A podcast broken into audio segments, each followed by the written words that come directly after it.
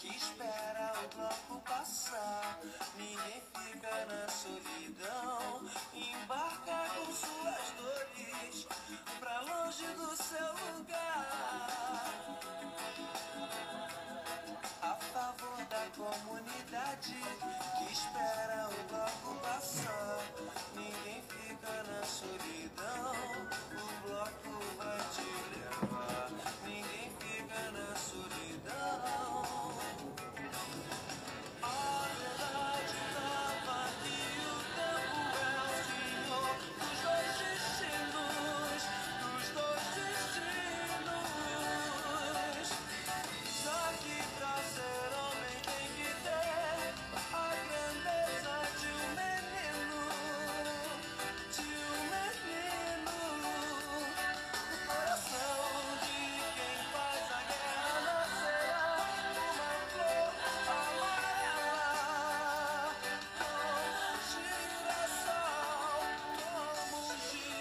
Salve, salve galera, boa noite.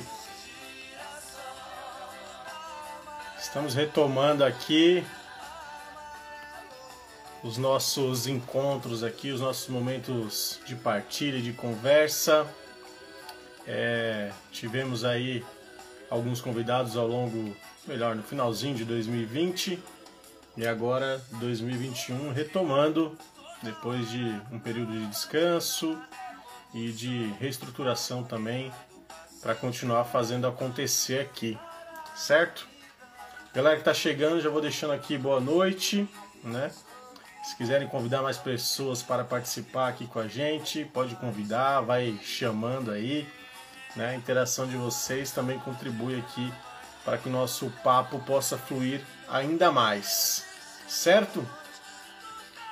É, me diz aí, o som tá legal para vocês? Como é que tá? Tá dando para ouvir? Tá tranquilo? Legal saber de vocês aí, se o som tá bom, se tá tudo certo. Maravilha. É, muito bom e recebendo. Acho que tem uma galera nova chegando aqui, hein? Opa, vou dar um joinha para todo mundo aqui. Para quem ainda não tinha acompanhado, esse aqui é o Pluralidade em Pauta. É uma série, né, um programa de entrevistas que eu estou fazendo aqui no Instagram, recebendo alguns convidados.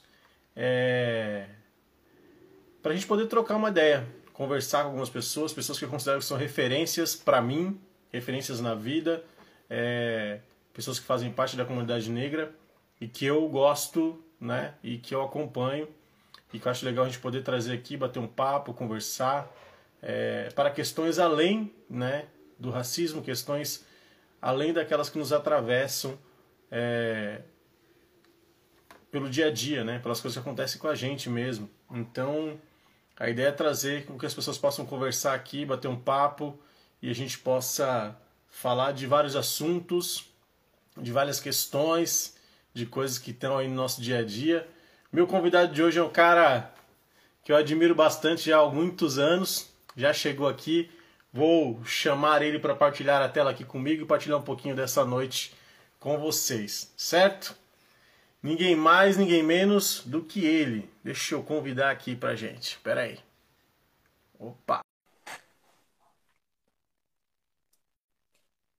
Acho que tá indo o convite. Já já ele aparece aqui na telinha com a gente. Opa! Opa, vai ter que ser Opa, assim. opa! Salve, salve, meu parceiro! André, tô ajeitando aqui, peraí. Imagina, tranquilo, tranquilo. Já tá chegando. Aqui é quem sabe faz ao vivo. Eu nunca vi, toda vez que você vai fazer alguma coisa, você fica horas para acertar a posição do telefone. É porque não tem aquelas paradinhas de telefone, sabe? Que deixa tudo pronto. Ah, maravilha. Agora sim, agora sim. Pô, Tony, que isso? Cara, que honra te receber aqui, hein? E aí, Que honra, que honra. Tudo em paz? Tudo na paz, ver cara. E você, vem como é que você tá? fone. Última E aí, vê aí. Vamos tentar. Como é que você tá? Como é que estão os dias? foi. Bom, vou tentar sem fone. Vamos ver se a gente consegue. Tá E aí? tudo bem? Tudo jóia. Por aqui tudo tranquilo. Ótimo. Tudo na paz. Cara, é, primeiro pô, te agradecer por ter aceitado o convite aí, né, de vir poder ter esse momento de conversa aqui, a gente poder trocar um pouco. Lógico que seria maravilhoso se a gente pudesse estar junto, aglomerado, no churrascão agora. Mas não pode ainda, a gente não pode ainda, né? Vamos, vamos aqui no online. É, Tony, eu, eu pesquisando ainda mais sobre a sua vida aqui, né? É, você que é um carioca, um cara, ah. cara carioca da gema praticamente, né? Uhum. Você é, é o cara que é, é, múltiplo, né? Então você é ator, você é cantor, compositor, apresentador, né? Para mim você é um grande artista, né? Um artista completo. Mas eu, eu queria te, per... eu queria te perguntar aqui para a gente começar, como que você se vê? Como que você se vê, Tony? Ah, primeiro, obrigado, André, querido. É, aqui na mão. Achei melhor ficar com ele móvel aqui, porque o lugar que eu estava, eu tô querendo pegar uma luz melhor aqui. Não deu muito tempo para eu poder me ajustar, então estou rodando aqui até achar uma luz legal. Mas, ó, então, como eu me sinto, André? Eu me sinto primeiro feliz de estar aqui com você, sobrevivendo esse momento tempestuoso. As pessoas da minha família sempre disseram o seguinte: você não tem. Desculpa, tá passando um avião aqui por perto, então a gente não tem como impedir as pessoas sempre falaram o seguinte, ó, a gente não tem grana, necessariamente, ou um passado de luxos, necessariamente, não fomos criados com luxo. Mas temos um luxo que a gente tem que descobrir e manter esse luxo. É o luxo é do espírito forte. A gente tem por, por histórias, por, por gerações e gerações, a certeza de que nossas gerações tiveram espíritos muito fortes. Por isso que a gente está aqui hoje vivendo com muito mais facilidade, com muito mais tranquilidade, com muito mais capacidade do que eles mesmos viveram nas, nas épocas deles. Porque eles tiveram muita resiliência e tiveram muita, muita força para a gente chegar aqui. Então, eu acho que o momento que a gente está agora é um momento de felicidade, cara. Eu, você, sua família, minha família, a família de quem está assistindo a esse nosso bate-papo, porque, nossa, nunca foi tão difícil. Eu acho que assim, deve ter sido muito difícil viver Idade Média, antes de ter penicilina, antes de ter, sabe, um montão de coisas que devia ser muito difícil a vida, né? Você morrer novinho, garotinho, por causa de uma dor de dente. Uma infecção que pegava a tua boca inteira, você morria cedo. Então, era muito difícil viver. É, tá mais fácil viver agora. Então, a gente não pode esquecer de lembrar disso também. É, pô, lembrar que é bom estar tá vivo e que não é tão difícil assim viver. Tá difícil viver, mas não é tão difícil, né? Enfim. É isso. É, o momento é difícil, né, Tony? A gente está vivendo uma situação completamente atípica, né? E a gente é, indiretamente nunca esteve preparado para isso, né? É, e, e, tem uma série de, de fatores né, acontecendo no meio disso tudo que acabam também prejudicando para que as coisas também melhorassem mais rápido, né? Enfim, a gente acaba vivendo infelizmente, uma, uma grande guerra política, né? mesmo diante da saúde né? e de todas as questões que Ou poderiam ser guerra, facilitadas. Ou uma grande guerra moral, né? Ela é Exato. ética, né? Ela é política, politicamente tudo isso tem aparecido, né? A nossa guerra ética, nossa guerra dos, dos, dos, a guerra, a guerra é por, por, por mostrar os homens que somos, né? Essa, essa, repara, a guerra só entre os homens. Entre as crianças não tem guerra. E a guerra acontece entre os homens porque os homens resolveram se mostrar quem realmente são. E aí, meu amigo, não tem jeito, tem guerra. É, é, é uma coisa horrorosa que está acontecendo. Mas, enfim, ao mesmo tempo, cara, é, ao mesmo tempo eu fico pensando o seguinte: é isso aí, brother. É isso aí, é o que temos para hoje. É, é a o vida. que temos para transformar, é a vida não tem muito esse, esse, essa conversa. Assim, o discurso do mimimi literalmente é para os humanos. Não é para nenhuma, não é para nenhuma. É, é, o discurso do mimimi, do não ao mimimi, quer dizer, é para os humanos, não é para nenhuma minoria. Que as minorias têm o, o fardo pesado de quando vão falar qualquer coisa, ah, lá vem o mimimi, lá vem o mimimi. Mas pelo menos temos um mimimi composto coletivo que é o, é é que serve para todo mundo. Não é um mimimi na hora de sobreviver, porra. Vamos nessa, vamos chegar junto, vamos batalhar. É, e quem está batalhando, que às vezes dizem que é mimimi, não é mimimi, é batalha. Então vamos trocar só o nome da palavra. Ser mimimi e vamos batalhar, vamos para dentro. Ninguém falou é que era fácil. Né? É, e a gente não pode diminuir, né, Tony? A gente não pode diminuir, cada um tem a sua luta, as suas dores, né? E às vezes as pessoas é. querem diminuir isso num, num papo que não, não, enfim, não agrada em nada e não ajuda em nada no final das contas. Mas, Tony, deixa, eu, deixa eu te perguntar, cara, você, é, enfim, todo mundo te conhece muito pela música, é, pelas apresentações que você já fez, né? Por ser um cara que também atua. Mas eu sei que você é um cara conectado com o esporte. Eu sei que você é um cara que, que curte bastante, sei que você joga futebol, foi até pro Mundial aí representando a galera, né? E você também curte bastante tênis, cara. Se você não fosse, se você não fosse um músico, você seria um esportista?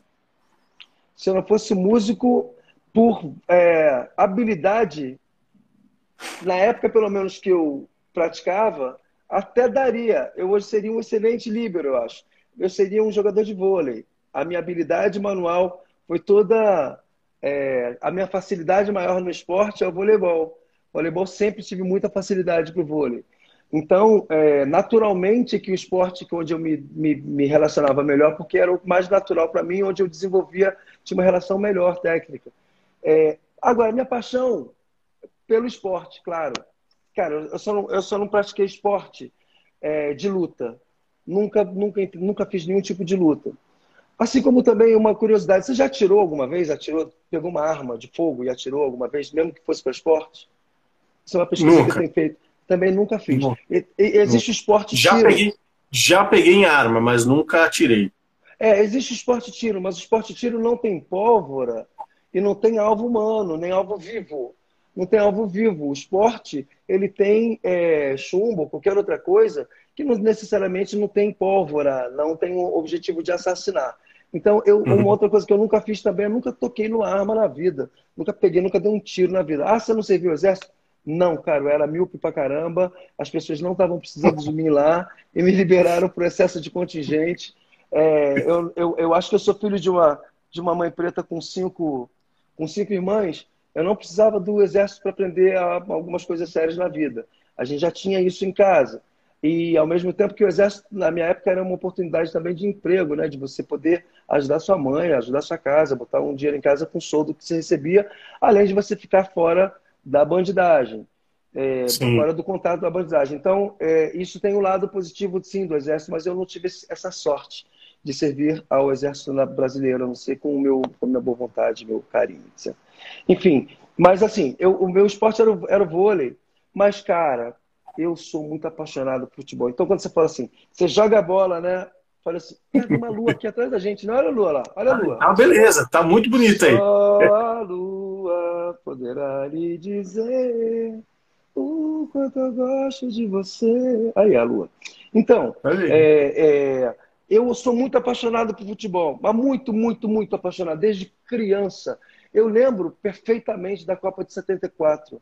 Eu lembro perfeitamente que em 74 já existiu o Zico no Flamengo. E eu, de 74, vamos lá, eu tinha sete anos. Mas eu lembro perfeitamente do futebol já aos sete anos, do futebol fazendo parte da minha vida. Então, quando você fala, é, você joga bola, pô, cara, se eu jogasse bola, Deus é foda, Deus não dá asa cobra. Ele não podia me deixar jogar bola bem, porque eu gosto tanto de jogar bola, que não podia me deixar fazer uma coisa tão bem assim. Eu gosto tanto. Se eu soubesse jogar tanto, pô, ele tinha que me dar um pouco mais de, ó, não, vai ralar, vai ver outras coisas, mas bola não. Mas eu queria muito ser, ser um, um, ótimo jogador de futebol. Eu gosto muito do esporte, acho o esporte de uma genialidade impressionante. Acho lindo, mas não é. Aí, mas aí, ou seja, basquetebol, eu amo basquete. É, tem basquete para quem não tem dois metros de altura hoje é só um, um prazer, né, de assistir, porque não é um esporte de gigantes, assim. Então eu gosto de tudo. Fiz atletismo. Comecei a minha vida com atletismo no Flamengo. Eu tinha uma tia que ela era muito, muito legal. E ela jogou. A época dela, ela, é, os atletas jogavam. Ela, era, ela foi pelo começou no basquete. Aí ela fazia no Flamengo vôlei no Flamengo e basquete no Flamengo. Como ela era forte, grande, ela foi também para a seleção brasileira de peso, de arremesso de disco, de dardo. Então ela foi para algumas três Olimpíadas, foi para não sei quantos 25 pan-americanos e ganhava tudo em todas essas modalidades. ela me criou, de certa forma. Fez parte da minha infância. E eu cresci sabendo das histórias da minha tia querida Norma Vaz. Norma Vaz, Norminha, que era uma grande, grande, grande atleta e que foi laureada muitas vezes, ganhou medalha de ouro, sabe, em Kiev, num, num estádio todo de mármore. Ela fica contando essas coisas, ficava viajando. Um dia cheguei, não cheguei, na, na, na, não cheguei um dia na Rússia e não ficava pensando na minha tia o tempo todo na Rússia, no estádio de, de, de, de mármore. Então, assim, eu amo muito esporte. Amo muito esporte. Te conheci por isso, né? Tênis também. Ah. Tênis também, tênis também. Tênis. Joga aí com uma galera, né? Joga aí só com, com a panelinha, com a panelinha do tênis, né? Para quem não conhece aqui, galera, tem, tem, um, tem um grupo né, de tênis que o Tony faz parte, que é o TAB, que é o Tênis Arte Brasil, que além de, de reunir né, alguns grandes nomes aí de, de artistas né, para jogar e para se divertir, é, apoia também né, um projeto social muito bacana. Então, toda vez que rola algum campeonato, alguma competição, tem uma, um valor social bastante importante aí. Né? Até mandar um abraço para todo mundo aí que é, acompanha junto contigo. Tem uma galera. Não vou falar os nomes, não, porque se eu começar a falar, não, eu vou esquecer, os caras vão me ah, cobrar depois. Fala dos quatro que representam legal. Por exemplo, vou falar de Ataleira. Querida Lúcia Ataleira, grande, joga bem. Vamos falar dos quatro Joga. Vamos falar dos quatro melhores. Merece. Competitivo, competitivo, hein? Competitivíssimo. Nicola Siri, competitivo Nicola. e defende duas bandeiras. Ele defende a bandeira do Brasil e a bandeira da Itália. Então já jogou muito torneio pelos dois. Nicola, grande Nicola, grande ator, grande irmão, raçudo, um dos caras mais raçudos na prática desportiva, um dos artistas mais raçudos que eu conheço, né? É muito querido. Heitor Martinez, que é um cara muito, muito, muito querido, muito. Ele junta né, muitas coisas, pessoas, é um, um coração maravilhoso, um artista também incrível. O, o Hertal, Hertaleira, que é uma dos maiores comediantes e atores que a gente conhece, né, cara? Além de ser um ótimo amigo. Né? É o quarto. É, ah, tá. Andreoli. Andreoli. Andreoli, cara. O que, que é o Andreoli? jogando tênis, brother? ele joga muito, né, cara? Joga, né? joga demais. Do adversário. Muito, muito, muito. Ele ganha Inclusive tá aí, tá, tá, tá devendo, tá devendo revanche, né? Tá todo mundo querendo revanche com ele aí. Tem Roger também, né? Inclusive Roger agora. Roger, que sim, Roger Gobert. Porra, virou papai, né? Mandar um abração para ele aí. Gente, é, a Morena nasceu demais, agora. Gente fina demais, adoro ele. Você sabe de uma coisa interessante que assim, é, vamos lá, a gente está falando de uns 14, de uns 14, 16 artistas Isso. que gostam de jogar tênis e que fazem parte do Tab Tênis. Que, na real, era muito legal que você, que você contasse, que foi, é, começa com um grande parceiro nosso que quer juntar o tênis, que quer fazer o tênis social e junta os artistas com você, que trabalha, que trabalha, que é, representava a nossa querida. Pode falar, Marco, pode falar tudo. Diz aí, conta isso, galera.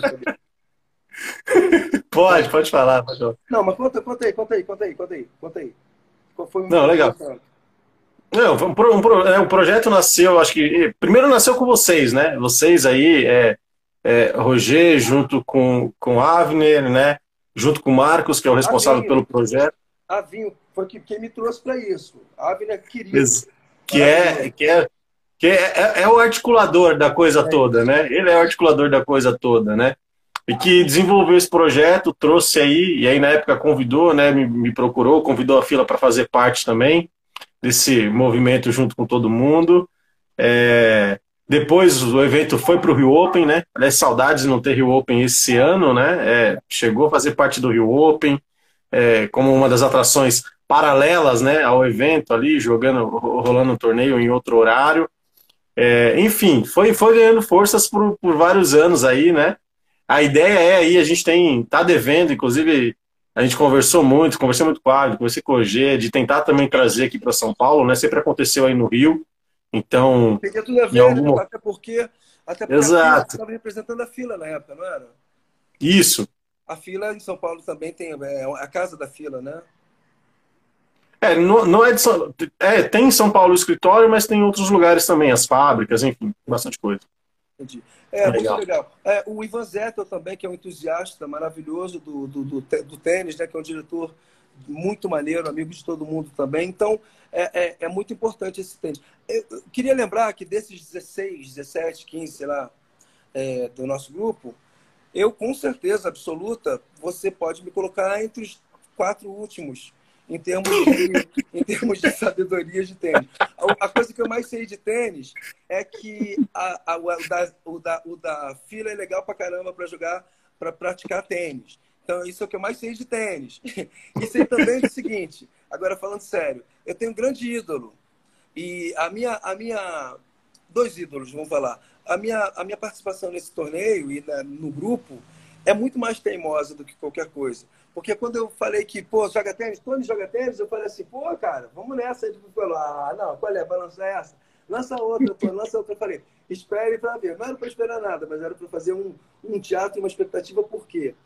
Cara, assim como na natação, o tênis me parecia até muito tempo proibido para preto.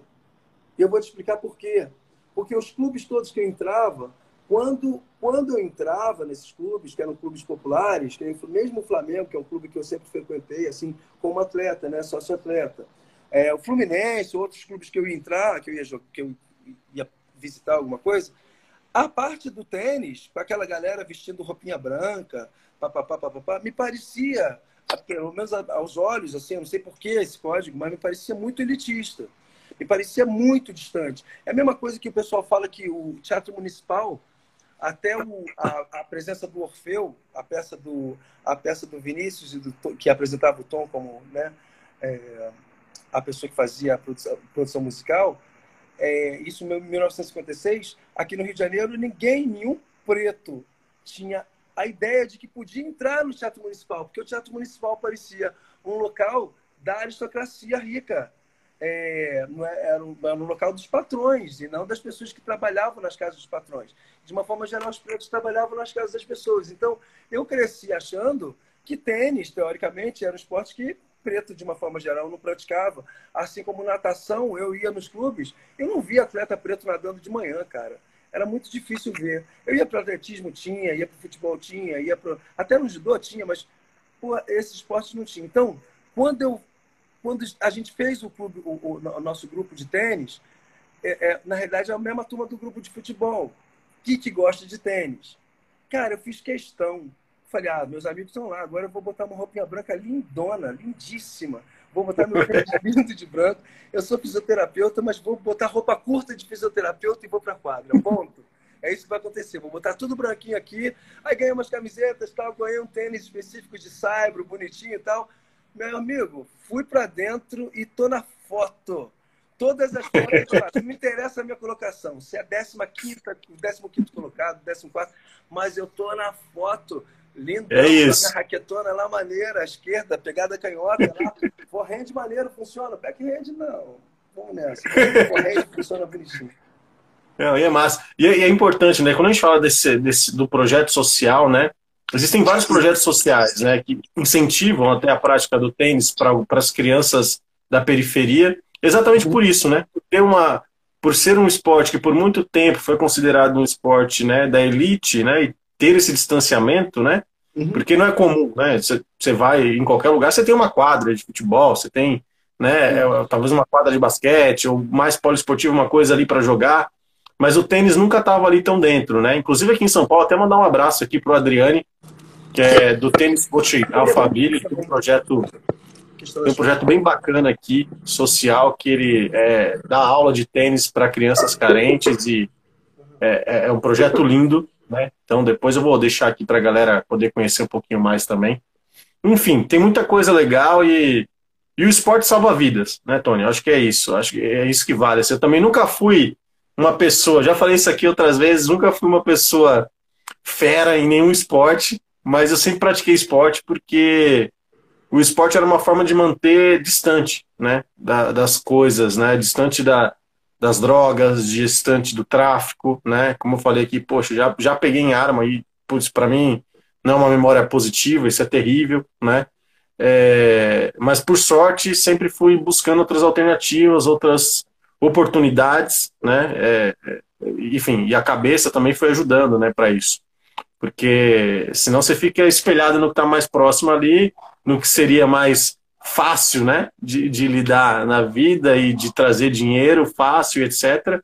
Né? Mas não era esse meu desejo, né? Então eu sempre fui ali na contramão e agradeço muito por isso. Né? Agradeço muito por isso, né? É, nadar na contramão, às vezes, e contra a maré, é o melhor caminho a ser escolhido, né? É, faz parte e o esporte com certeza me ajudou e ajuda até hoje muita gente. Né? Muita gente. O pessoal lembrando aqui, ó. Tony, lendário no Rock Go. Adoro. rock, rock Go era maravilhoso, cara. Eu, eu é. vou te falar, eu, eu, achava maravilhoso, maravilhoso. Era, era maravilhoso, mas é, vou te contar, vou te contar uma, até assim, tem histórias que são que elas nunca são contadas, elas jamais serão contadas. Então, a história do Rock Go, toda vez que se fala no Rock Go, a gente sempre fala do Rock Go, daquela memória do futebol, e ninguém sabe o que, que acontecia ali na real. O que aconteceu é o seguinte: a MTV chega no, no Brasil em 1990, 91, 89, na realidade, e a gente cria uma relação ótima ainda, eu na época da banda Bell, assim. É, e aqueles programas todos, a MTV ela reproduzia um pouco os programas que passavam nos Estados Unidos e repetia aqui, reproduzia aqui. Então tinha um demo MTV de lá, que foi uma, um programa maravilhoso, que eu vi Nirvana pela primeira vez, vi Living Color lá. Quando eu voltei para cá, estava rolando MTV e a gente fez uma relação ótima com a MTV. No início, com, no início com, com a banda Bell, é, a gente fazia as coisas ali, fez uns clipes e tal. E logo na sequência eu entrei para o Cidade, comecei a cantar no Cidade. E aí aquela coisa toda legal, as músicas acontecendo. E aí a, a MTV faz o primeiro Rock Go, primeiro Rock Go. E as bandas todas vão, tal. Segundo Rock Go, as bandas todas vão. Eu sei que a gente estava no quinto Rock Go e por um acaso Cidade Negra tinha ganho dois e eu tinha sido segundo colocado em dois outros e terceiro colocado em um. Então, ou seja, de um jeito ou de outro, a gente gostava tanto de jogar bola e naqueles seis primeiros rock goals a gente estava sempre nas finais. tal. Era uma coisa bem gostosa, bem saudável, bem maneira, bem bacana. Cara, aí teve uma vez, teve um, um rock goal específico, já com muita disputa, já todo mundo querendo ganhar. E eu lembro que eu defendia a, a permanência do Alexandre Pires no nosso time, porque a gente tinha, enfim, alguma coisa. E eu lembro, cara, que é, antes do jogo estava todo mundo muito nervoso, a direção da, do, do, da, do Rock Go estava muito nervosa. E aí eu fui falar do negócio do Alexandre Pires e alguém, um diretor de lá, que não preciso falar o nome, ele, porra, me deu esporro, assim, brigou comigo e tal. E eu, naquele momento, pô, me posicionei e falei, pô, por que falando assim comigo por quê? Tá maluco? Eu falei com ele, pô, tá falando comigo por que assim? Tá maluco? Tá, pirou, enlouqueceu? Pô, fala direito, né?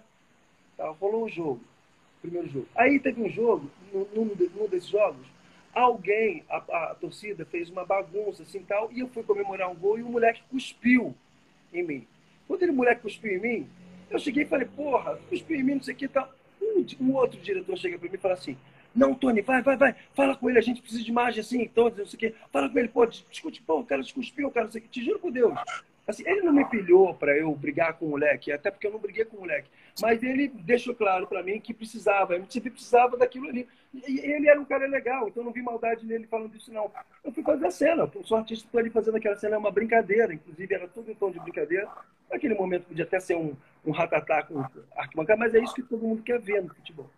Cara, eu sei que a partir dali, a partir daquele dia, a MTV criou uma brincadeira de que, que ela chegou no seguinte nível. E aí, é por isso que eu estou falando que isso as pessoas não sabem.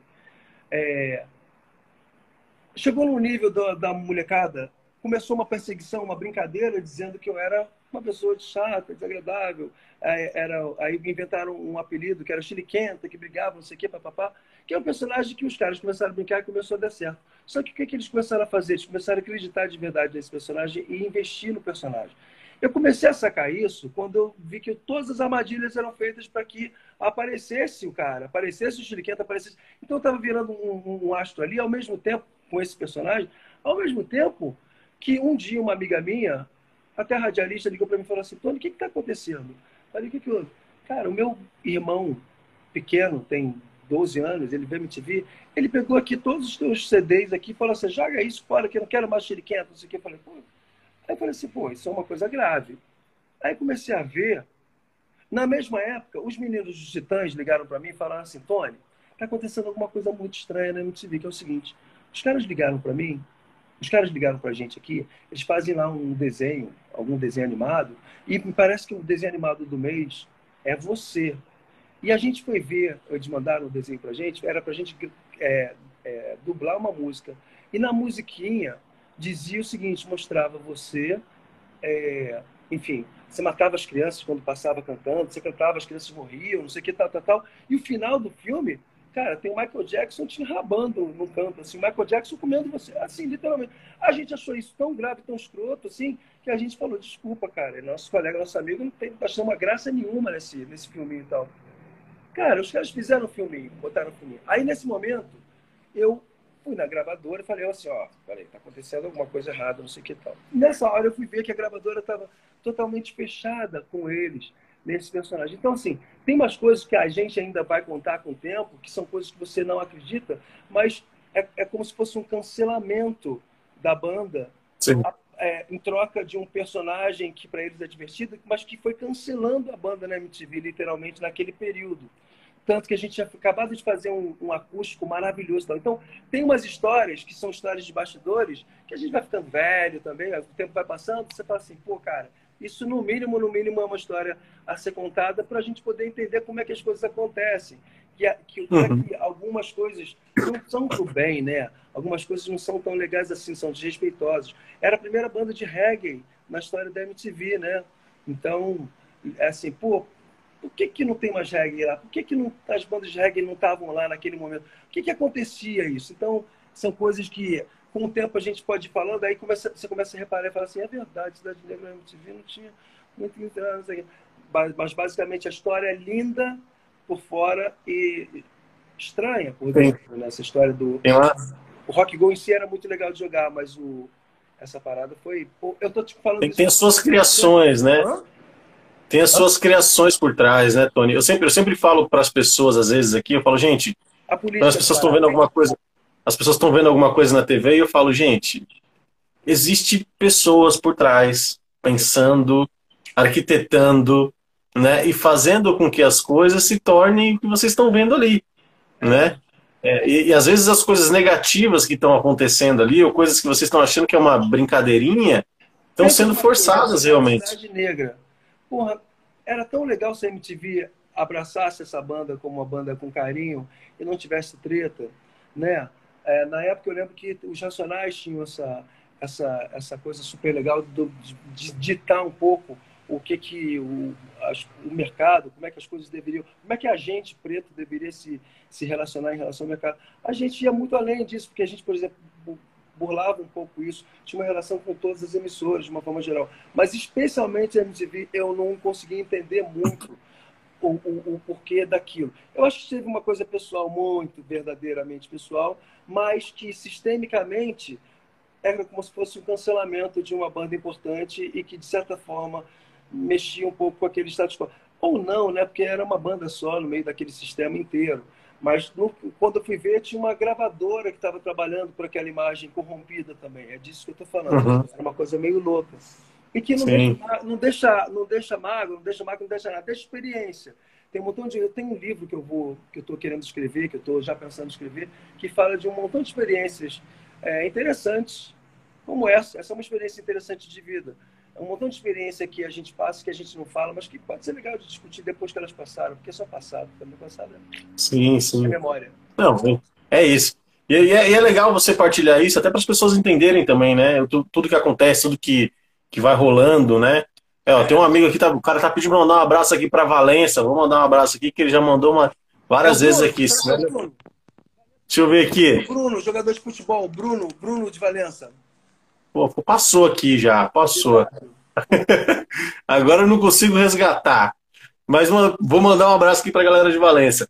Então, você está falando várias coisas aqui, é muito legal, e até entra numa pergunta que eu queria te fazer, que é o seguinte, cara. Você, na sua carreira, você já cantou com muita gente, já viajou para vários lugares, né? Já teve muitas experiências, né? E como você colocou, experiências boas, outras nem tanto, né? Outras bem chatas.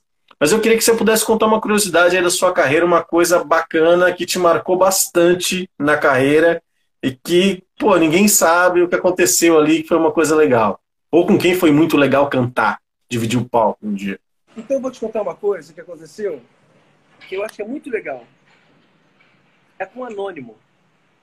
Mas talvez tenha sido a melhor e maior experiência que eu tenha passado. É... Não, acho que a melhor experiência de todas as minhas experiências artísticas, o que junta tudo com o melhor, melhor, melhor, melhor coisa que eu fiz até hoje. É, e não vou colocar na música, não, porque na música teve muita coisa muito gostosa, muito memorável, muito incrível de fazer. Mas eu vou te dizer de uma coisa que junta tudo, que junta música também, e que é música também, que foi fazer cinema, fazer Orfeu, é, conviver, é, é passar aquele ano inteiro fazendo filme, porque tem a preparação primeiro, depois tem a, é, a filmagem em si, depois tem é, mais seis meses, talvez um ano, de viajando pelo mundo com filme nos festivais.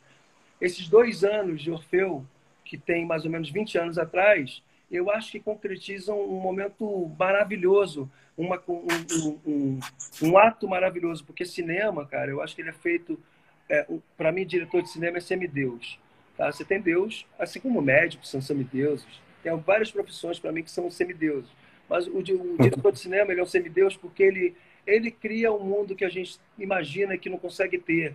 Ele põe ali para você ver, para você sentir. Ele bota a música disso, ele bota o cheiro disso, ele bota as impressões disso. Ele cria um mundo que ele quiser criar e te convence contando histórias incríveis. Então, e com música. Então, eu não deixo de fazer o que eu faço, que é música, não deixo de entender o filme pela música do filme também. Mas fazer cinema, eu acho que foi fazer o Orfeu especificamente. Fiz outros filmes, fiz novelas também é, mas eu acho que fazer o Orfeu, a experiência do filme, de ter filmado é, é com essa galera com esse diretor, Kaká Diegues, que logo na sequência acabou por ter filmado com ele, eu fui muita coisa muita coisa aconteceu maravilhosa daqui a pouco eu estou filmando fazendo um filme com Carlos Saura sabe que é o maior diretor espanhol com mais de 100 filmes já já fez então assim uma coisa vai levando a outra daqui a pouco eu tô eu tô comendo jantando na casa do, do Adriá, que é aquele maior, cara que mais faz comida gostosa no mundo aí e tal. Estou na casa dele, no Sebastião, na Espanha, porque ele viu o filme. Eu estou conversando com ele sobre o filme. Então, assim, claro, isso aí são, são alucinações. É, a, a, qual a importância de estar com o Adriano? Não, não é importância nenhuma. É, é onde o filme te leva. Da mesma forma que a gente estreou o filme aqui na Rocinha, na curva do S na Rocinha que é com muitas pessoas. Aí a gente foi fazendo Vidigal, e quando a gente foi fazendo Vidigal no fim de semana seguinte, pô, a gente chega subindo no carro, um carro aberto, uma picape aberta, com um carreata atrás da gente subindo o morro, e a gente dá uma volta olímpica. É, é, é, foi no campo de futebol né, do, do, do Vidigal lá em cima. Então, a gente fez uma tela enorme, um ecrã enorme de cinema no campo de futebol para a galera ver. Daqui a pouco a gente, quando chega, é, é, a galera tão enlouquecida com, com o filme, com o que estava representando, que a gente deu volta olímpica dentro de um carro, em cima de um carro, de uma picape, sabe? Dando volta olímpica em, em, volta do campo de futebol, com a galera aplaudindo, com a galera do morro aplaudindo. Então, assim, tem tanta. É, é mais importante do que do que está lá no Adriá, sim. Mas é uma delícia estar lá em São Sebastião e pensar, caraca, eu estava uma semana, a gente estava lá na, na, no Vidigal, agora a gente está aqui em São Sebastião, aí depois a gente vai para Quebec, aí daqui a pouco a gente vai para África, daqui a pouco a gente vai... Então, isso foi maravilhoso. É, mas eu vou contar a história, tentar contar a história rapidinha da, da experiência mais viva, talvez, que eu tive nesse tempo todo. Um dia eu tô em casa, era a época do Orkut ainda, tá? Aí eu tô em casa... É, Saudades Orkut. Saudades do Orkut. É, Aí eu tô em casa, brother, e vejo no Orkut, assim, um cara escreveu uma música, assim, que ele falava assim, ó, Caetano Veloso, de Javan, Gilberto Gil, Tony Garrido, Tony Garrido, Tony Garrido, eu quero que você morra, lá, lá, lá caralho, que todo arrepiado vendo aquela merda. Falei assim, que porra é essa, mano? O cara fez uma música dizendo todos os grandes artistas me incluem entre esses artistas. E quando chega na minha hora, ele fala, porra, ele quer que eu morra, quer que todos os outros morram também. Mas, porra, que música é essa? Aí eu peguei, entrei no curso e falei assim, oi, Tudo bem? Quem fala aqui é Tony Garrido. Eu não sei se eu sou o seu o seu ídolo, o seu algoz, o seu querido. Eu não sei quem eu sou seu. Eu sei que eu tô aqui e se você queria falar para mim alguma coisa, eu tô aqui. Mas eu queria te dizer uma coisa sobre a sua canção. Poxa, mano, eu não achei tão legal, porque eu tava vendo aqui com a minha filha, e com a minha família, pô, elas não gostaram de ver uma música dizendo que quer que eu morra, que eu vou morrer. Não é legal para elas, nem pra gente. Não foi uma sensação boa. Uhum. Então eu queria te dizer isso, queria que você soubesse que a tua música para mim não bateu tão bem isso aqui. Filha da puta, né? Ficar uhum. para perder o tempo dele para escrever sobre várias outras pessoas. E... Mas tudo bem, ele mandou essa. Cara, a resposta do cara para mim. Tony Garrido. Uhum. Como eu imaginei um idiota, egocêntrico, não vê além do próprio umbigo. Tony, deixa eu te falar uma coisa. Eu escrevi uma música falando de você, que eu quero que você morra, etc. Tem a mesma importância se o chocolate é light ou dietético ou amargo ou semi-amargo, ou seja, não tem importância nenhuma. Fui eu que escrevi, é um problema meu. Mas você, hum. egocêntrico, eu sabia que você ia me responder. Cara, esse cara, esse cara, então vamos lá. Foi muito escroto que ele fez? Foi.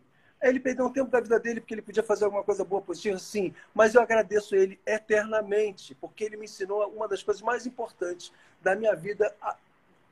após isso. E é uma coisa que eu passo para os meus amigos, passo para minha família, e todo mundo entende de primeira, que é o seguinte.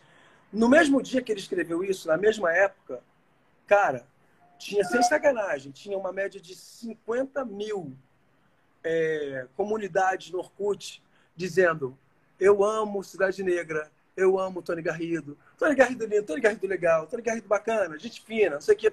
50 comunidades, 500 comunidades, 5 mil comunidades, 50 mil comunidades diferentes. Eu não respondi a nenhum dos elogios que me faziam. Eu não respondi a nenhuma comunidade que me amava e que queria o meu bem. Eu direcionei toda a minha energia para um cara que queria o meu mal e que não merecia a minha atenção, não merecia o meu carinho, não merecia a minha devolução porque o meu tempo tinha que ser dedicado para aquelas pessoas carinhosas que estavam querendo me mandar alguma coisa boa, um amor. Estavam querendo me dizer alguma coisa positiva. Estavam querendo dizer que eu que precisava melhorar. Ó, oh, você acertou, vai nesse caminho. Sabe, igual de você. As pessoas você fala, me estimulando a continuar fazendo coisas. Eu não. Eu dei atenção para esse imbecil, que não é um imbecil. Com todo, ele tem todo o meu respeito do mundo, porque ele está correto a respeito, ele estava correto a respeito da avaliação que ele fazia de mim, que nem eu sabia que eu podia fazer essa avaliação tão mesquinha, tão pequena de mim mesmo. Quando, na realidade, eu achava que eu não estava fazendo nada. Mas eu estava assim, eu estava me desmerecendo, estava me diminuindo. E é, por todas as vezes que eu tenho uma tendência a me diminuir, que não é o normal, mas que tem sido constante. É, em um aspecto é, emocional da minha vida, tem um ponto ali que eu tenho que dar uma melhorada nisso, na minha própria autoestima, em alguma coisa que eu já descobri. Mas eu descobri mais fácil hoje porque esse cara me deu esse exemplo. É, é, isso é uma baliza para mim. Isso é sempre, eu estou sempre de olho nisso. Que é, opa, peraí, olha só. Todo mundo merece o amor da gente, todo mundo merece que a gente dê carinho. Mas os primeiros da fila são os que dão carinho também, pô. Porque o que mantém a rede de carinho é quem dá carinho, não é quem não dá carinho e quem não recebe. É quem dá. Então vamos juntar com quem dá e vamos distribuir. Mas não deixa quem está afim de dar carinho ficar de bobeira, sem ter para onde dar. Então, as pessoas que são preciosas, que são carinhosas, pô, dá atenção para elas, cara. Devolve o carinho, dá o feedback, deixa a corrente rolar. Isso, de certa forma, é uma coisa que ele me, ensinou, que é, brother, não perde teu tempo com o que não, não merece né? Uhum. Não, não, te mereço. Eu acho que, que essa massa. experiência mais fodida. Mais fodida. A outra Sim. experiência tem uma experiência muito fodida que é o seguinte: saca o Liminha? Sim. O Liminha é o maior produtor de, de discos de música da América Latina disparado, né? É um na época dos anos 80, o apelido dele era Midas, né? Porque tudo que ele tocava virava literalmente ouro, discos de ouro, platina, diamante. E a obra do cara, a, a, a carreira dele começava a valer ouro, porque o Liminha tirava o melhor de cada artista que ele trabalhava, ele realmente revelava para o cara. Opa, passou alguém atrás. Ele revelava é, o talento da pessoa, ele ajudava muito nisso.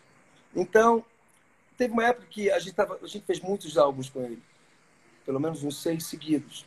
E quando a gente já estava no auge da nossa intimidade musical e pessoal, a gente se ama muito, eu amo muito ele, devo muito a ele, da minha, minha história, minha carreira. Mais do que isso, devo muito ao que eu aprendi em termos de produção musical, de como levantar uma faixa, de como gravar uma faixa. Eu gravo nos moldes que eu aprendi com o Liminha. Eu aprendi com muitos produtores, muitos maravilhosos, mas o, o a, a didática do o beabá da parada para mim do Liminha é realmente maravilhoso como ele trata o início da gravação, como ele, como ele leva uma gravação. Eu gosto muito. E é, é a que eu escolhi para mim, de uma forma geral, eu gravo mais ou menos como eu aprendi com ele. Enfim, é, ele. É, e aí, quando a gente estava no auge da nossa intimidade, a, a, gente tinha um álbum que precisava entregar, tinha data para isso e tal, e ele, o cara ultra, ultra, ultra, mega ocupado, não tinha como entregar o nosso álbum na época, porque ele tinha outros vários álbuns que ele estava fazendo. E aí ficou uma loucura isso, a gente começou a se dar um pouco mal, e aí a gente começou a ficar chateado, e aí, vamos uma reunião, eu falei, pô, ninguém pode fazer isso com a gente, com sacanagem, vai travar a gente, isso aqui, aquelas coisas. Mas ele, porra, nosso irmão, nosso mentor. E aí, gente, eu tô numa, tô numa livezinha aqui, tá?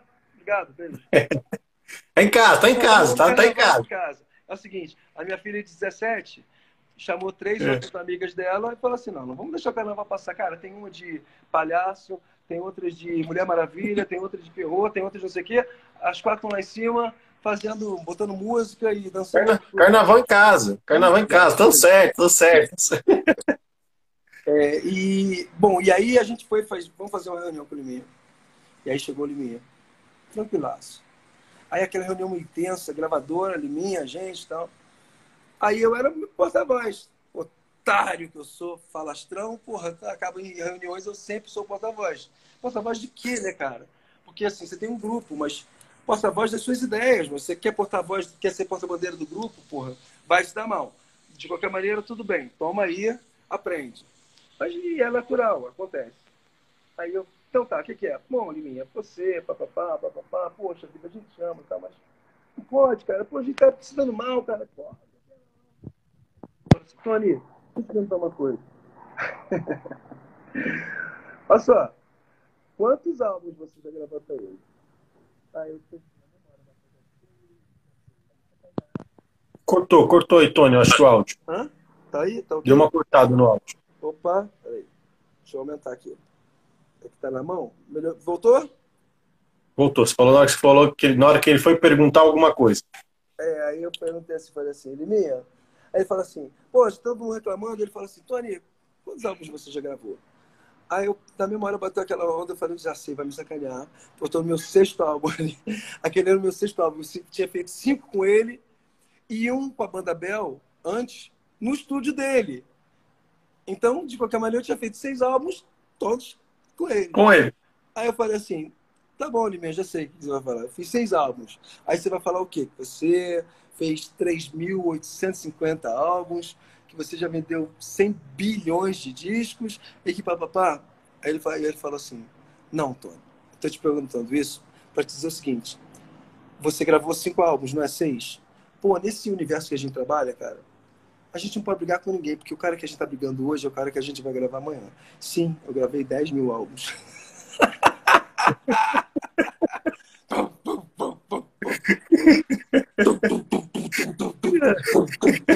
Toma! Então, eu, eu, eu costumo dizer que algumas. Pô, ele atrasou do mesmo jeito. Eu estava certo ali de falar, a gente estava certo de reclamar o direito que a gente tinha. Mas ele me ensinou um negócio que, assim, foda-se o seu direito. Entenda que melhor do que você tá certo é você ser feliz, né? Melhor do que você ter razão é você estar tá tranquilo. É um pouco isso que ele falou naquela época já para mim. Então, eu, eu tenho essas frases, esses momentos, que eu aprendo que para mim valem para a vida inteira, sabe? Para mim valem para a vida inteira. Eu, eu, eu, sou aquele cara que guardo segundos de uma vivência e esses segundos me, me seguem a vida inteira, cara. Eu realmente acredito, acredito nisso. Então, quando você falar de conta uma história, tá? essas são histórias, assim, frases. Pô, e uma, e uma melhor que a outra, cara. Uma melhor que a outra. Tô achando maravilhoso poder ter esse papo aqui, essa conversa. É, Ô, Tony, deixa uma eu. preocupação. Eu sei que você vai fazer uma pergunta que não sei se você botou roteiro ou não, mas de uma preocupação. Cara, você tá vendo essa parada desse, desse- do programa que tá acontecendo aí, não tá? Sim. Você deve chegar lá daqui a pouco. Mas eu ia falar o seguinte pra você. Irmão, tu tá com máscara de nego dia aí, cara. Presta atenção. Onde é que tu vai que o bicho pro menino tá pegando, eu acho, hoje. Sei lá o que, que vai acontecer, mas cuidado aí, porque... Porra, mano, que loucura essa parada, né? E- Não, louco, não, eu ia, eu ia te perguntar isso, eu ia te perguntar. Não dá pra gente fugir do BBB. Ah, Não dá pra gente fugir. Você não precisa, você não precisa declarar sua, sua, a sua, o seu, seu voto, nem nada. Mas a minha pergunta é, cara, diante de tudo que está acontecendo, como está acontecendo, você aceitaria participar de um reality? Expondo a sua vida 24 horas por dia? Cara, olha só. É, Vamos botar em consideração tudo que está acontecendo. Então, tudo que está acontecendo significa um ano e meio sem, sem, sem trabalhar e com as contas todas chegando, com filhos e filhos e filhos, e mãe e família. Então, assim, as pessoas pensam nisso, na possibilidade delas fazerem um milhão e meio. Um milhão e meio, para mim, não é o dinheiro da vida, de verdade. Uhum. É, eu acho que assim, eu lembro, eu, sou, eu, eu lembro que quando eu era moleque, tinha o homem de 6 milhões de dólares. Você lembra disso? É, talvez não. Eu seja talvez um pouquinho mais velho que você, mas ainda tá lá no Google. Coloca essa porra que tu vai ver. Mas tem lá, o homem de 6 milhões de dólares. Cara, era uma coisa impossível de você pensar. Era fora de série. É, 6 milhões, né? Quando o real ficou igual ao dólar, 6 milhões de dólares, 6 milhões de reais. Pô, já tinha um montão de gente no Brasil que era biônico, então, porque já estava cheio de gente com 6 milhões de dólares. Então, assim, um milhão e meio de dólares é uma grana, um milhão e meio de reais é uma grana? Claro que é, cara. Claro que ajuda pra caramba. Principalmente, principalmente quem tem mais dificuldade com a sua obra, com a sua arte, de ganhar esse um milhão e meio. Eu acho que tem isso também. É, quem tem uma, quem é artista ali, porque não é só artista. Então vamos lá. Para o público que não é artista, um milhão e meio é dinheiro pra caramba, para qualquer profissão, inclusive para artista. É um milhão e meio, é uma grana. Que você sendo advogado, você ganha com facilidade. Você sendo encanador, você ganha com, com dificuldade. Você sendo qualquer, qualquer profissão, qualquer profissão, você vai ganhar com dificuldade esse um milhão e meio. Sendo artista, talvez algumas pessoas ali tenham facilidade, porque vão fazer um contrato que só um contrato de durante de um ano de, de exposição a alguma marca, já talvez desse um milhão, um milhão e meio. Então, eu acho que é variável o, o, o valor para cada um ali é muito pessoal. De qualquer maneira, a única coisa que eu acho que está acontecendo, e eu iria sim, é, se eu tivesse muito equilibrado e não precisando tanto. Se eu estivesse precisando tanto, talvez eu tivesse muita dificuldade, porque eu não sei o que, que poderia acontecer. Olha só, mano, André, eu tô lá dentro, tá? Quando você está lá dentro, qualquer fofoquinha que fizerem de você enquanto você está lá dentro, qualquer mentira que falem de você, até que você prove que não é verdade, as histórias pegam milhões de 500 versões diferentes, elas vão crescendo e daqui a três meses você vai sair, talvez com a tua família destroçada, cara. Talvez com teu filho, Sim. com a tua mulher, com a tua mãe, destroçados de ver coisas que não aconteceriam na tua vida. Aquelas distorções não aconteceriam com você se você não tivesse lá. Essa, algumas mentiras, alguns comentários que virariam virariam outras outras. Porra, você fala de um, você fala disso aqui um monte, daqui a pouco você olha para lá tem uma montanha e não é nada daquilo e você não teve, você está lá dentro. Então assim, é, eu não acho que seja uma coisa, eu acho que é uma é bem perigoso. É bem perigoso para quem tem uma vida pública. É bem perigoso no sentido de que, como você já é público e já é avisado, tudo que você falar ou fizer lá, primeiro vai ter um tamanho absolutamente diferente, e segundo, que qualquer coisa vai virar uma super enorme coisa.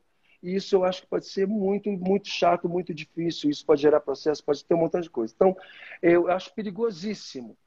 É, mas o que mais me incomoda nessa versão é que logo depois da gente ter uma versão onde pela primeira vez ganhou uma preta e mulher, ou uma mulher e preta, não sei qual ordem, que é uma coisa significativa num programa que é, pô, parecia o, o, o Clube Med nos anos 80, só tinha, só tinha atletas e, e misses e, e belezas é, estruturadas e belezas, aquelas que são assinadas, já catalogadas como beleza, porra, não, você não via as belezas diferentes. Você via um padrão de beleza, um padrão de comportamento, um padrão estético, aí de repente você vê a menina que tem o um padrão de beleza dela, padrão africano, a Tel, Thelma, padrão da inteligência, a beleza da inteligência, a beleza da, da inteligência emocional.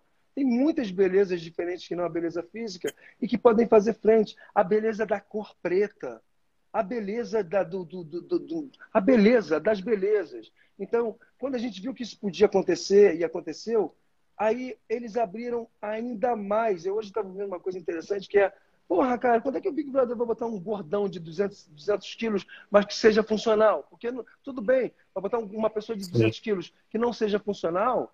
Primeira coisa, você vai queimar todo mundo que tem 200 quilos, porque eu conheço atleta de 180 quilos, atleta saudável e funcional.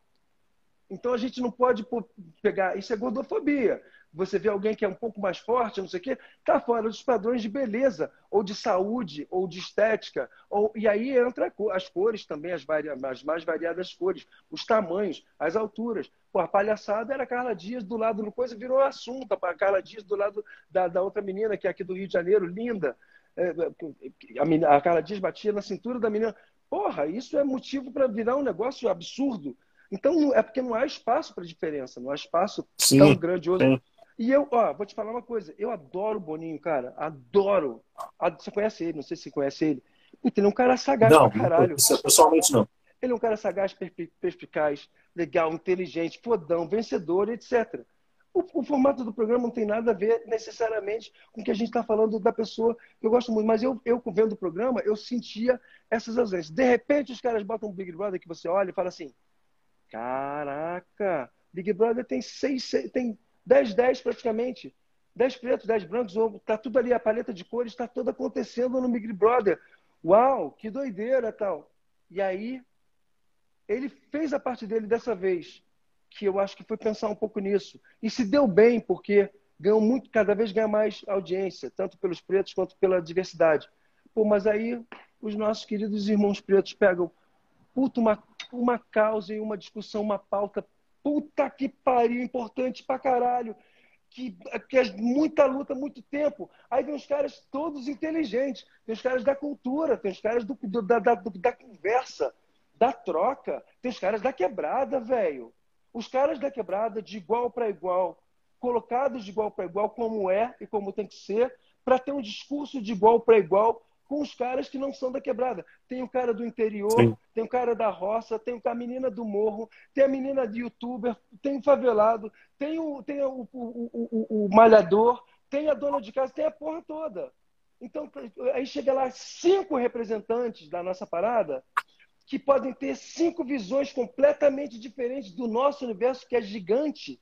E, porra, colocar para jogo, colocar essa discussão agora legal com todas as diferenças. Inclusive deixando claro que, independente de qualquer coisa, existe gente boa e gente ruim. Independente de, de, de, questões raciais, questões sociológicas, questões educacionais, estamos falando de pessoas que são boas, pessoas que são ruins.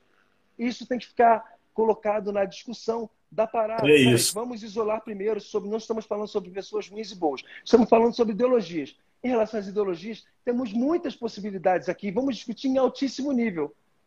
Pô, cara, hoje eu vi um, um amigo nosso chegar e falar assim: olha só.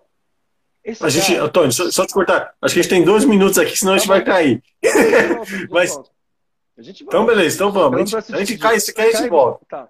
Que é o seguinte: tá. o cara chega e fala assim: olha só, brother, vamos fazer uma coisa. Hoje eu vi isso.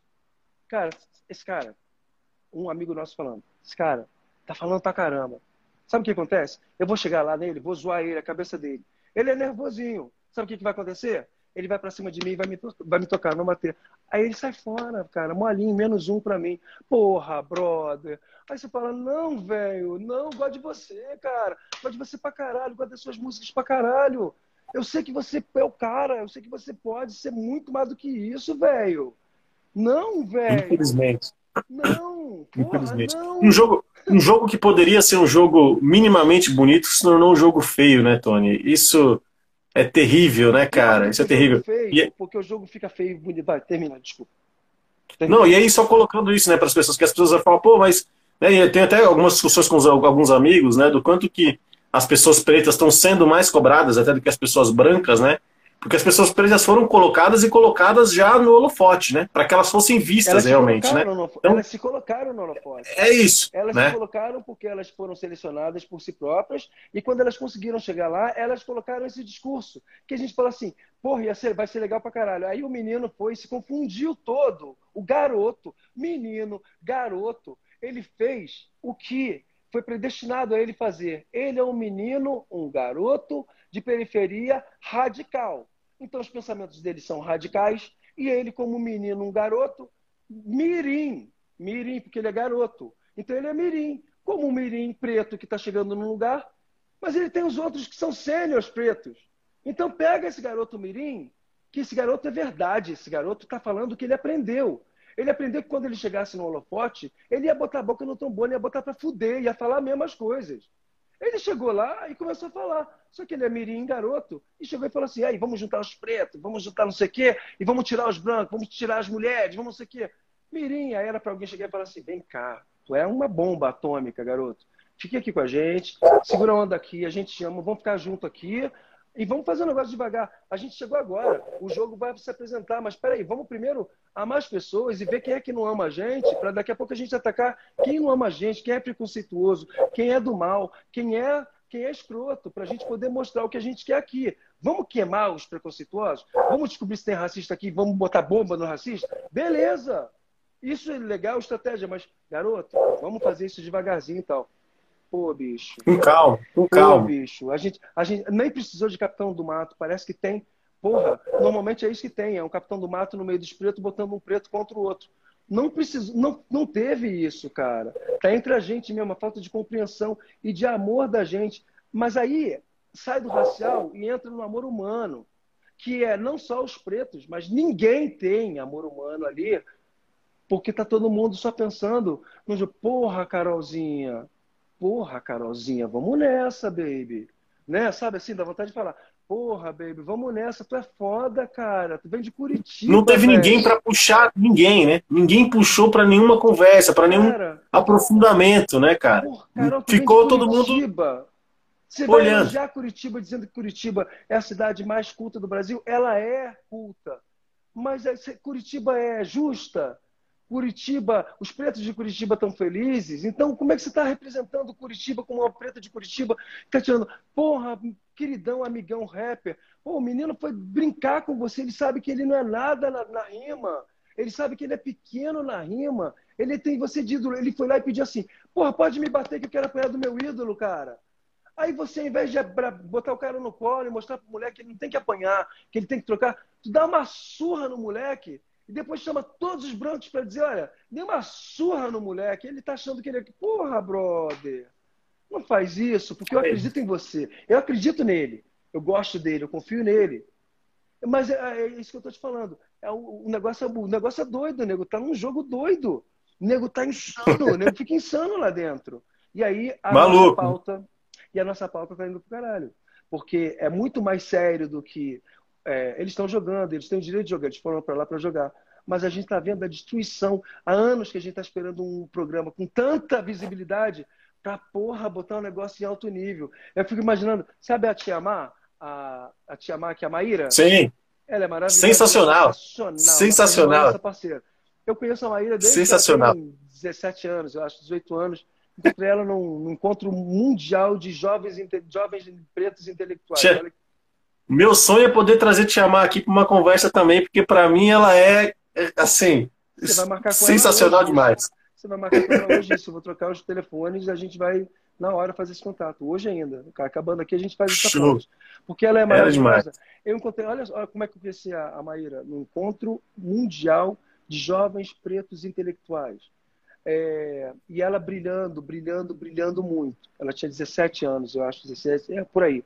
É, cara, eu fico imaginando a Maíra lá dentro. O que, que a gente Nossa. ia ganhar com essa pauta? O que, que a gente ia ganhar com isso? Sabe? Mas quando eu vi a, as nossos colegas todos, que não preciso dizer os nomes, eu acho que todos eles iam ser Maíra, sabe? Então, eu estou esperando essa redenção. Uma, por, mais, por mais que eles não tenham credibilidade agora para isso, ninguém está acreditando que nenhum deles vai fazer isso. É, ninguém está acreditando, mas eu acredito. Eu acredito, eu acredito, eu acredito que ainda possa ter uma, um nível de consciência ali, que dois que fiquem se conscientizem de tudo que aconteceu, da cagada toda que já aconteceu, e que retomem esse, essa conversa, e que esse, esse programa termine com a nossa felicidade com, sabe, com o nosso assunto feliz, sabe? Com, com a resolução disso muito mais bem explicada para a sociedade, sabe? Que, porque assim, a gente já está cansado de. Tem um amigo meu da pelada chegou e falou assim, uma, uma piadinha assim: Bom, e agora, quando ele sair daqui, o Lucas, né? E agora, quando ele sair daqui? Ele vai ter que processar quem? Já que eles são da mesma cor. Aí eu falei assim: o que, que você falou, velho? Assim, caso você não. Eu, eu acho que a gente processa alguém que machuca a gente, que, que humilha a gente, que, que desrespeita a gente. Não estamos falando necessariamente de cor, estamos falando de alguém que desrespeitou alguém. Se motivo, o motivo qual foi, eu não sei, mas está falando do que, cara? Processar alguém. Entendeu? Então, esse tipo de enfraquecimento. Como quem diz, porra. Sim. Ai, enfim, cara. É isso. E, uma, e cobranças desnecessárias, né? Coisas que não, não precisariam estar tá, tá acontecendo agora. Tony, cara, eu, ah. Eu preciso agora só te agradecer, te agradecer muito, muito. Já deixar um recado aqui para a galera que não me acompanha ainda, quiser me acompanhar. Né? O Pluralidade em Pauta vai estar sempre trazendo é, conversas com referências negras, pessoas que eu admiro, assim como o Tony, para a gente bater yeah. um papo aqui. Já tiveram outros ano passado, então fechamos o ano com o Ed Rock, abrindo o ano aqui com o Tony. Está sendo sensacional essa experiência. Quem quiser, por favor, acompanhe que vai ficar tudo salvo aí, tá bom, galera? Amo Ed Rock, cara. Que cara maneiro, que, que monstro. Eu chamo ele de bravo. Eu só chamo ele de bravo. Eu nunca chamo ele de Ed, só falo assim, fala aí, bravo. Porque esse é bravo, esse é bravo, esse é bom demais. Ele é querido, demais. ele é carinhoso, ele é inteligente, ele é eterno, ele é sensível, ele é duro, ele é, ele é tudo ao mesmo tempo, cara. É um moleque, um cara muito foda, assim, muito foda, muito foda. Ó, muito. É, muito obrigado, te agradeço também pra caramba. Admiro você, seu trabalho, sua gentileza, sua docilidade, sua certeza. Beijo aí pro moleque, que eu sei que tem, tá aí na, na senda, na batalha. Tá, tá aqui no agito. Beijo pra casa toda aí, pra companheira, pra todo mundo que tá aí. E aí é o seguinte, eu vou. Vai ficar também na, aqui no meu. Na minha paradinha aqui da, no Instagram. Então, quem quiser ficar voltando essa entrevista vai ter. E é, vamos falar Show. com a Ira. A gente se fala agora por, por em off. Passar os contatos. Fechar. Tá? Fechar, fechar. Olha, você me deixou um apelido aqui, cara. A galera tá me chamando aqui agora de Nego Dé. Puta, cara, mas porra, pode posso falar uma coisa? Presta atenção, cara. Presta atenção, porque tu vai levar umas chamadinhas na rua e vai levar umas puxadinhas de orelha. Presta atenção. Não, mas olha só, Trissame é a melhor coisa de todos. Trissame. Trissame. É nóis, meu querido. Obrigadão, Tony. Mano, Abraço, boa noite para todo mundo. Valeu, gente. Obrigado. Falou, valeu demais. Valeu.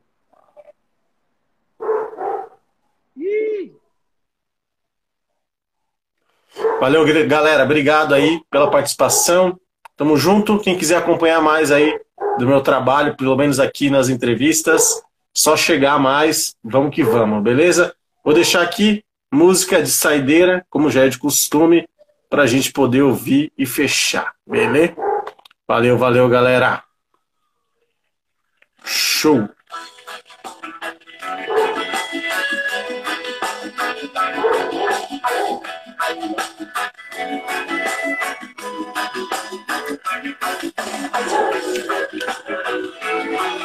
E essa foi a música que a galera mais pediu quando eu abri aqui qual era a música que vocês queriam, hein? Valeu, valeu, valeu demais. A favor da comunidade que espera o bloco passar.